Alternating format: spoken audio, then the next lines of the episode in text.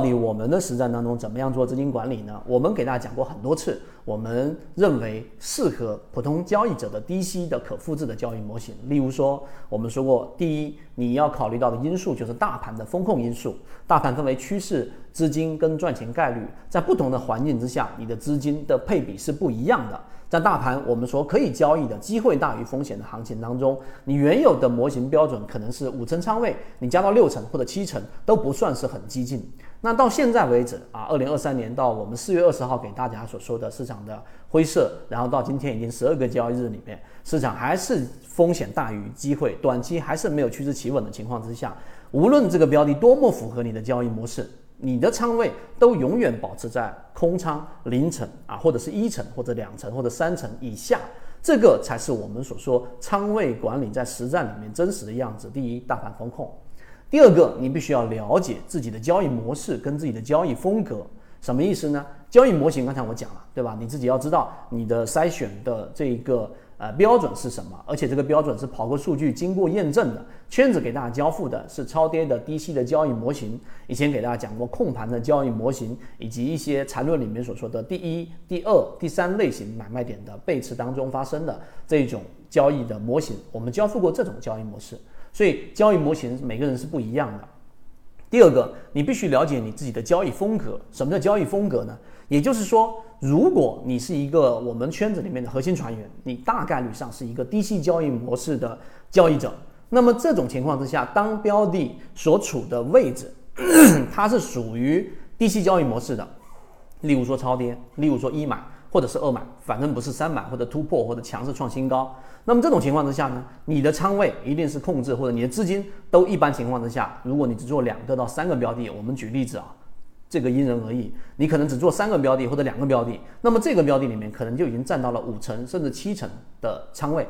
啊，那当然，另外一种情况，它不属于你的交易风格，它属于突破类型的，它打板了，你是一个低息交易模式，你对于这种打板的这一种啊排板也好，或者这个涨停板突然间打开了，然后你排单，你认为打第二天的这一种溢价。它并不是你的交易风格的情况之下，那你的这一种仓位或者你的资金管理里面，对于这一种类型的标的的这种分配，大概可能就是你总体仓位的百分之二十到百分之三十啊，已经已经不能再多了，达到百分之五十，我我们圈子的交易模式都认为这是一种很呃这种激进的交易者了。所以第二个你要了解交易模型跟自己的交易风格。第三个就是很多人没考虑到的一个事情，就是标的和大盘的平均股价所处的相对位置，什么意思呢？这里得考虑到一个关键词，叫做共振。什么叫共振？就是当一个标的，例如说我们说的金鱼报这个九自存，对吧？它属于一个中低位的位置，可能正正正处于高位跟低位之间黄金分割一画的这个百分之三十八点二的这个位置，非常非常低的位置，中低位。所以这样的标的呢，它有很大的机会，因为它有价值性嘛，因为它又处于这一种呃季报数据里面符合的模型嘛。虽然说它一季报表现散户数量不是特别好，但有价值护航，加上了属于中低位，你顶多就是拿时间换空间。所以这种情况之下，你的资金管理里面，如果你去买一个它的第二类型或者第三类型买卖点，那么这个时候你的仓位或者资金相对来说可能就可以去到这一种。呃，可能五成或者六成或者七成左右的仓位，我们只是举某一个标的的例子。那么相反的，有一些标的非常符合自己的交易模式，散户数量大幅减少，它又属于这一种走势非常走好的，形成了一个明显的缠论的趋势，它又属于控盘类型的高控盘类型标的，筹码也很漂亮，但是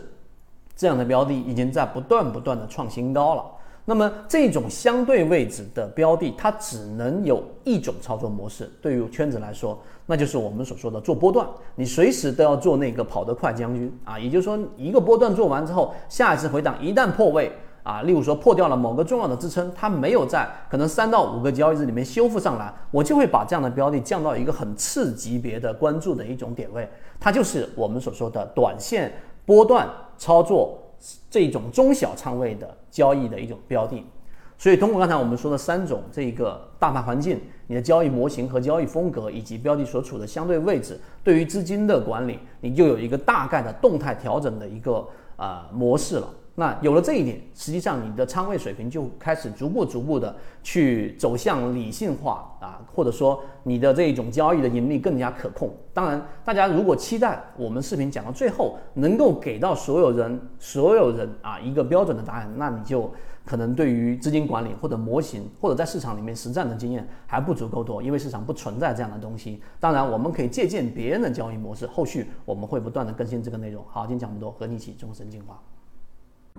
如果对于这个模型有兴趣，想更深入的了解这个模型对于自己的交易是不是有启发，可以直接添加我的朋友圈 MACD 七幺二。